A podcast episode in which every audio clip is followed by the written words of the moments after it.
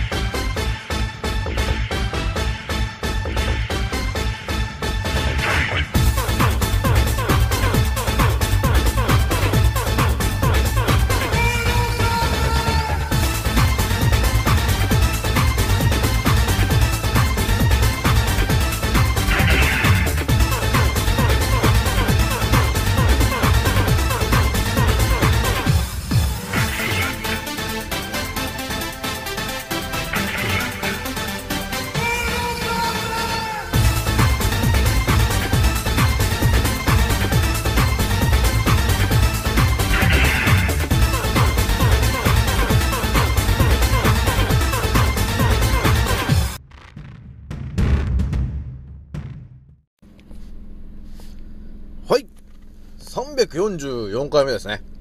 賢者の戦闘プログラム第240弾。始めさせていただきます。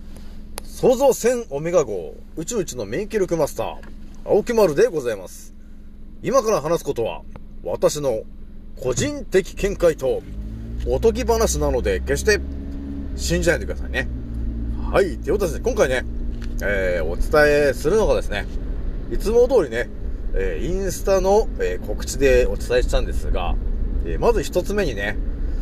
えーミトコンドリア、ね、えー我々の体のからくりであります、えーミトコンドリアは、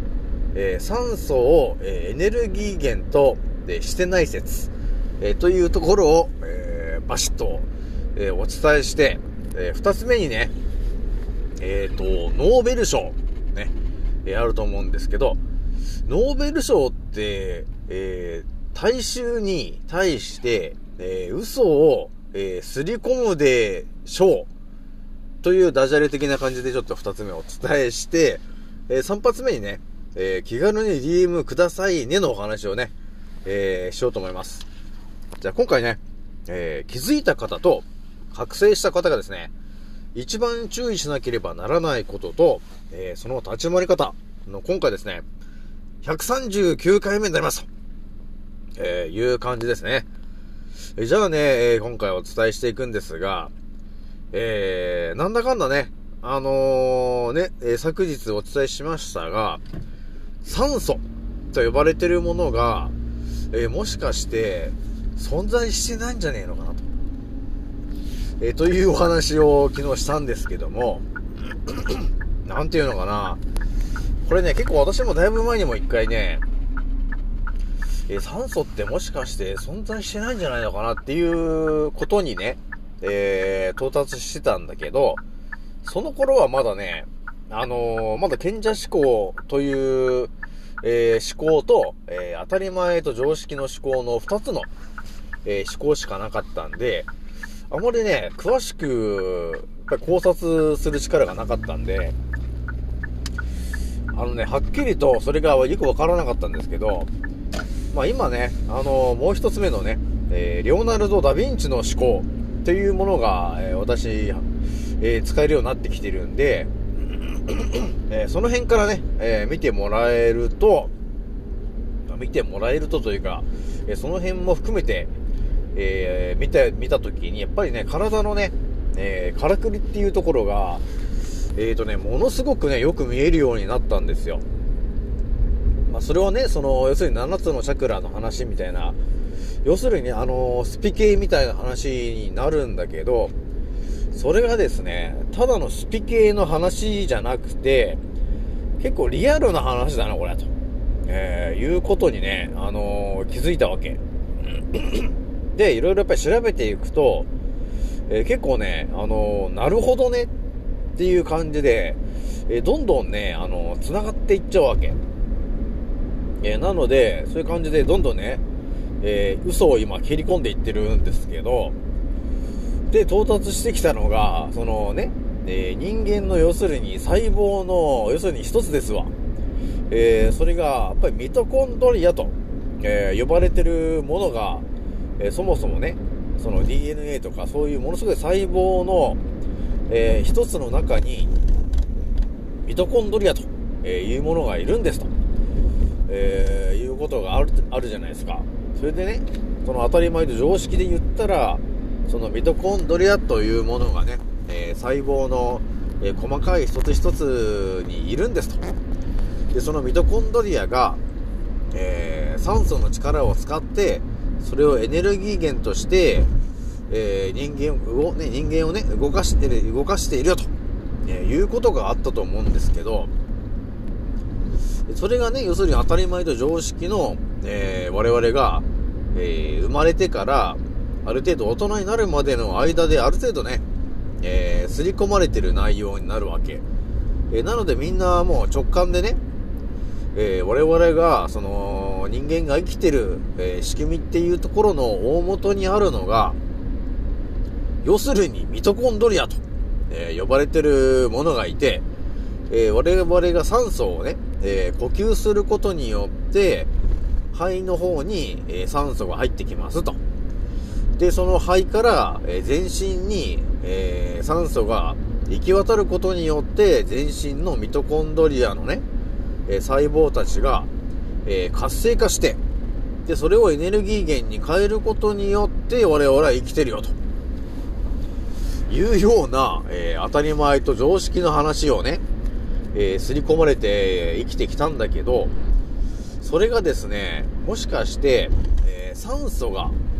えー存在してないんですよ、と、え言われたときに、えある程度、あのそれにつながりのあるものが、え、それ嘘なんですかということに考え方が変わってしまうじゃないですか。大元が違うと。えーいうことになるんで、ひとまずね、ミトコンドリアというものが、えーどうやらね、酸素を必要としないで、えー別のものでエネルギーを、えー供給している、要するに作り出している、えー可能性が高いんですよね、と、えーいうことに、えー気づいたんですよね。でやっぱりその理由としてやっぱりでかくなってくるのが、えーこの生き物、ね、地球に住んでる生き物を、えー調べていったときに、ミトコンドリアが酸素的なものを吸ってエネルギーと変えているという種族と、その全くミトコンドリアというものが存在しないんだけど、生きてる生命が別に存在してるよと、えーいうことが分かったときに、えー地球に住んでる全部が、えミトコンドリアというものが関わっていて、で、そこからエネルギーを供給しているのかなというふうに思いきや、いや、そうじゃないんだなと。ああ、れあの、例外もいるんだねと。ああ、そうかと。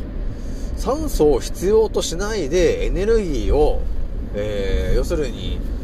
エネルギーをどっかが、どっかかしらから、その、作り出してる。で、それで生きているという生き物も存在してるねと。えーいうことになるわけよ。だからそういうふうに考えていったときに、やっぱりね、えーさあ、酸素はなくても大丈夫なんだと。いうふうに考えたときに、やっぱりね、我々が一体、じゃあ何のエネルギーで、えー、そのミトコンドリアが動いてんの？っていう考え方になるじゃない。それで、やっぱり到達してくるのが、やっぱり7つのチャクラのエネルギーと、要するにこの地球でに生きてるわけなんで、地球から発せられるやっぱり地球の周波数ね。えーそういうところからやっぱり我々は、えー生かされてるよと。要するにエネルギーを吸収してるよと。いうところがね、あるわ、あるわけなんですよね。なので、まあ本当人間のからくりの原点の話になってくるんですけど、やはりですね、ミトコンドリアと、えー今呼ばれてるものはいるんだけど、えーそれをですね、我々に対してミトコンドリアというものは、えー酸素を必要としていて、で、それをエネルギー源として変えてるよと。えー酸素を吸うことによってね、と。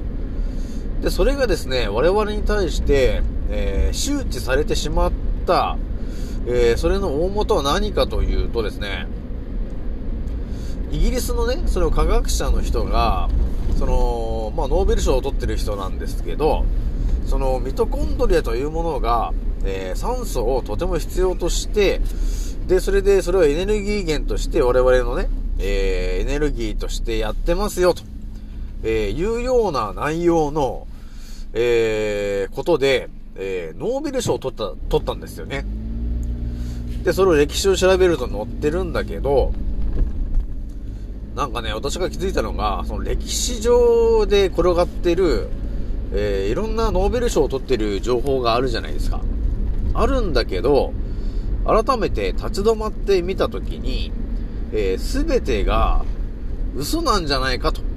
えー、いうことにね、えー、またこれ気づいた、気づいたわけなんですよ。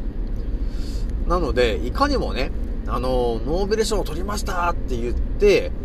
えー、こう、なんていうのかな、この地球という範囲のテクノロジーが進化したというか、えあとはそれがね、え平和になることをやったとか、えそういうことにつながってるわけじゃないんだよね、と。なんかね、別の功績に対しての、その、ノーベル賞っていう形で、えー、賞を出してるな、と、えいうふうにね、あの思ったわけよ。で、大体そのノーベル賞って言ってるところは、えー、決まっ、お決まりと言っていいほどイギリスが絡んできてる話になってくるし、えー、やっぱりイギリスがね、絡んでくるっていうことは、要するに歴史上、えー、地球人、地球に住んでる、要するに者たちに対して、嘘をすり込みたい時に、やっぱり出てくるのがイギリスになるわけだよね。なので、えー、ね、ノーベル賞を何が取ってるのっていうことを調べていくと、えー、大体ですね、えー、はっきりと言ってしまうと、支配層の皆さんに対して、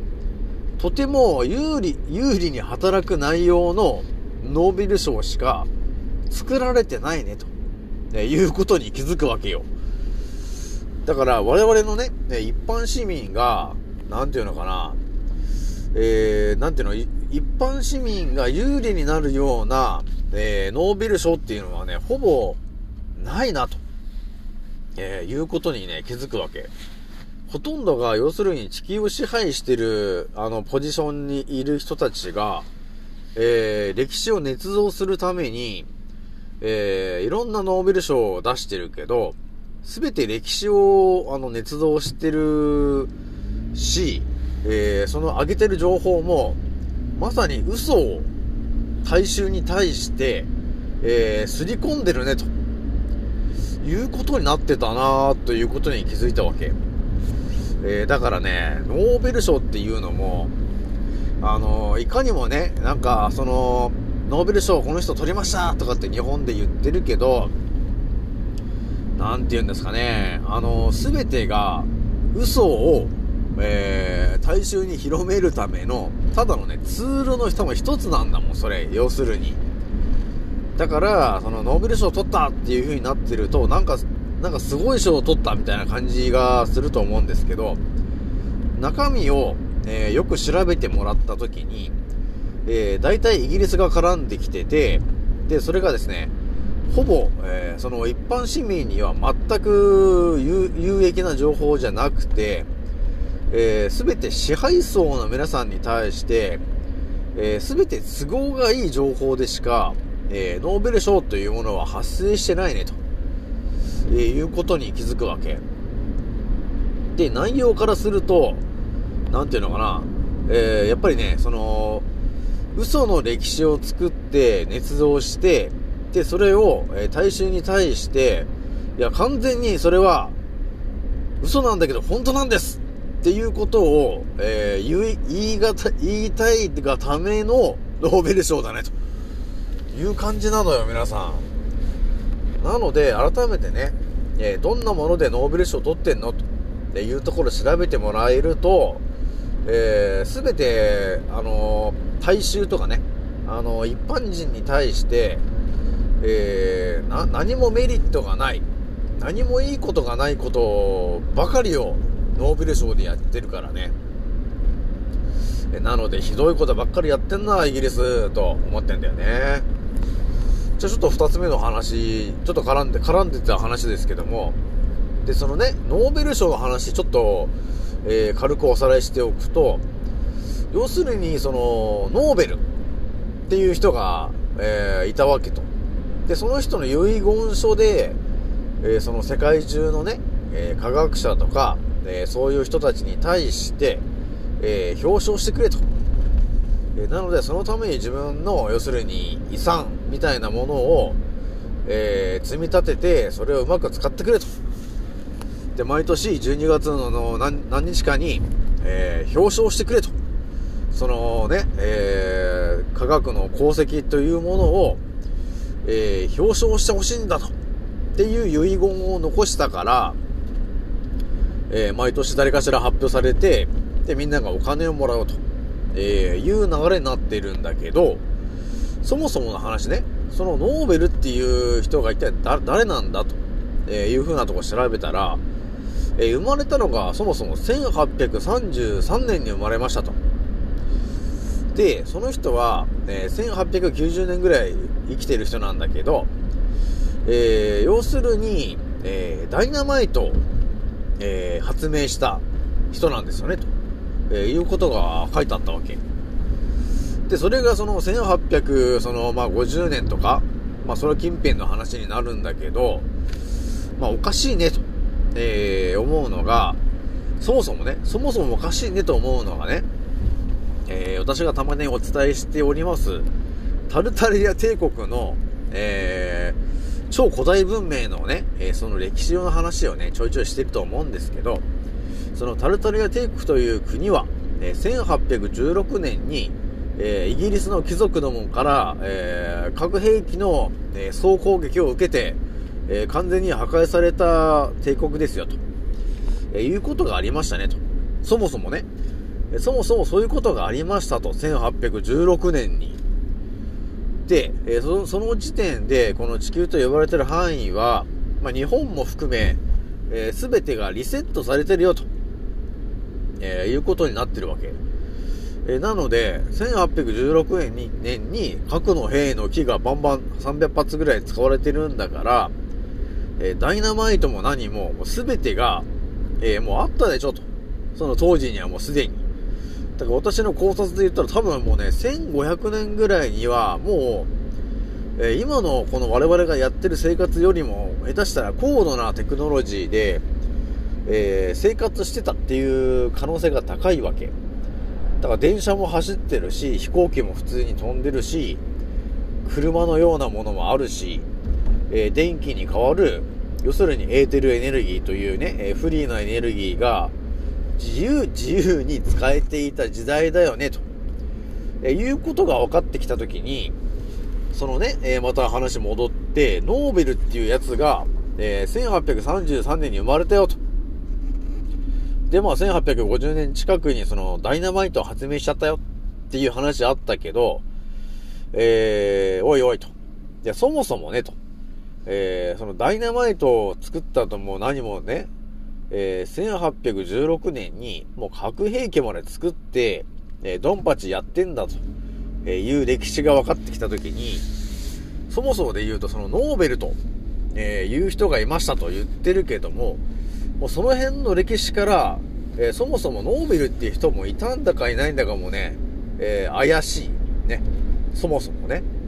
で、またイギリスも絡んでくるし、えー要するには、えー1816年に、え地球と呼ばれてる範囲を一度全てもうリセットしたよと。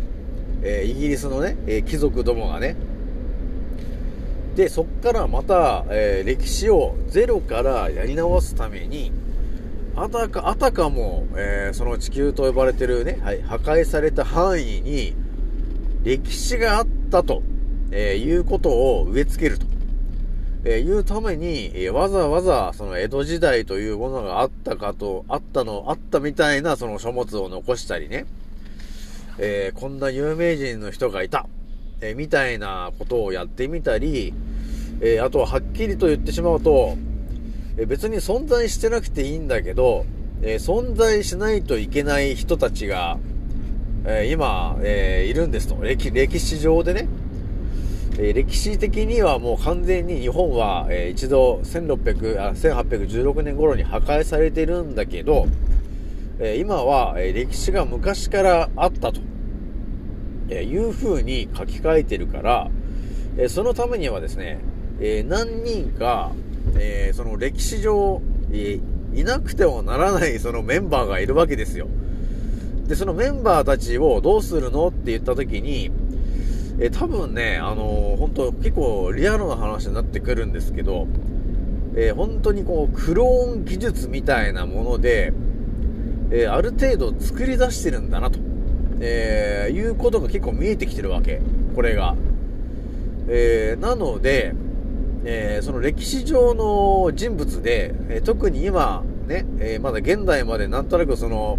え血筋が残ってる人たちっていうのが、えもしかすると、えその歴史を捏造するために、えークローンで作られた人が、要するにおじいちゃんとかね、そのひいおじいちゃんとかその辺で、え作られた人なのかもしれないねと。えー、ちょっという圧倒的な話しとこうかしとこうかなと思ったんですけど、結構ね、この話がまんざらでもないからちょっと怖い話なんだよね。えーなので、皆さんの家族の多分、ひいひいおじいさんぐらいまでの情報はあるけど、多分それ以降の情報っていうのはね、あのーないんです。なぜかと言ったら、1816年に、えー要するに世界、要するに日本も、えー、全て、えー核の兵器の木で壊滅されてるからね。で、そっから、えーまた、えー歴史を、えー捏造して作り出すために、えー我々は多分ね、あのー結構リアルな話ですけど、クローン技術で、えー生まれてきた、えーというところが、結構リアルな話になってくるんだろうなと。なので、えー大体調べていったとしても、ひいひいおじいさんぐらいまでの情報しかないわけ。なので、えー皆さんね、このタルタリアの話は結構、あの、すべての、えー、辻褄が合ってくる話になるし、だからそう考えてもらったときに、すべてが1816年に、えー一度この地球と呼ばれている範囲がほぼイギリスによって、えーもう焼け野原にされて、えーリセットされてるよと。なのでそこからイギリスが、えー自分たちのやりたい、やりたい放題の、えー歴史に捏造して、えー書き換えちゃってるから、えー全てがおかしいことになっているね、ということにね、さあ何が気づいているかな、ということになるんですよ。なので、何かおかしいなと、えーなんか歴史上おかしいなということがあったときに、えー調べればし調べて絶対到達してくるのが、やはりイギリスになってきちゃうんですよね。で、言っとくけど、イギリスだけじゃないからね。えーあの、イングランドのあの、えー十字架の、えー要するに国旗、えーそこに十字架が刻まれている国はですね、えー結構な確率で、えー裏で繋がってるよね、と、えーいうことが、あの見えてくるからね。まあ、だから今で言ったらね、そのコロナの今茶番やらかしてますけど、あの結構ね、あの、スウェーデンとか、あのノルウェーとかね、えあの辺は、えもう別にコロナが始まった時点で何もやってなかったりするからね。誰もマスクもしてないし、えーワクチンも打たないしみたいなね。まあ、それはそうですよね、と。もう全て嘘だっていうのも分かってる人たちなんで、別に何もやることないもんね。そもそもが嘘の話なんで、だからワクのチームを打つ必要もないし、っていうのが、えーもう完全に分かってる国だと、えー特に何も起こらないと。えーさらには何も別に、え緊急事態宣言も起こす必要もないしね。まあ、全てが嘘だっていうのも分かってるし、えーその嘘をやらかしてるのも、えー自分たちの国の人たちだよねと、えーいうことも分かってるから、え何もやってないと。何もなやってなくても、えちゃんと経済が回っていると、えいう感じになってるわけ。えなのでヨーロッパの方はね、案外ね、あの裏で繋が繋がってますからね、皆さんね。えーなので、歴史を調べていったときに、やっぱりね、えーヨーロッパがだいぶヒットしてくるよとえーいうことになるんですよね。じゃあ一つ、とりあえず、えー二つ目これぐらいにしといて、えー最後ね、え気軽に DM くださいねのね、えお話ししときますけど、そうですね、え今ね、えーまあ私もちょっとちらっと鼻声になってますけど、やっぱね、ちょっと空がね、だいぶよろしくないなと思ってるんだよね。今だからアレルギーの体質の人で、結構鼻が、鼻をよくね、えー噛む人とかは、結構ね、空にね、いろいろ巻かれてる感じがあるんですよ。えーなので結構厳しくなってたり、あとお子様とかで、えー鼻が詰まったり、えー熱を出しちゃったりっていう方も増えてると思うんですよね。えーなのでそういう方がいたらですね、えーこの私の賢者思考ブログの方見に来てもらって、えー塩鼻うがいのテクニック、えーというものがね、ありますから、私の体を張ってるやつがありますんで、えそれをバシッと、え見てもらえると、え花粉症も、え数日で治っちゃうし、え喉が痛いと、えいうことについてもね、えものすごく詳しく説明しているので、結構すぐね、風邪っぽい症状も、えー薬とかを別に何も飲まずに、えー治っちゃうよと、えーいう感じの情報を上げているので、えーぜひともね、え皆さん役立ててほしいなと、えー思います。じゃあ今回ね、これぐらいにしておきます。じゃあ次のおせいでまたお会いしましょう。またねー。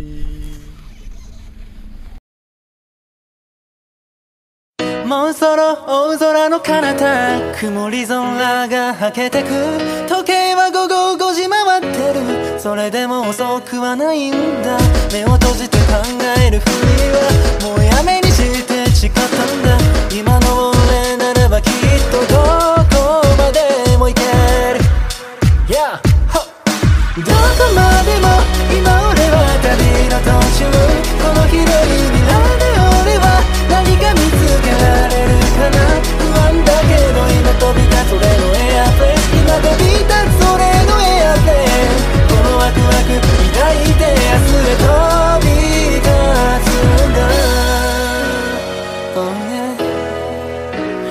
着陸させる俺はまるでパイロット。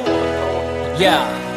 どこにでもある。小さなしがらみに振り回されている未だに右左。左右気にしないように生きる。だってライフは一回きりなのに。また誰かが噂話噂話そんなくだらない時間使ってなら俺らは速攻動紹介で境界線越えて You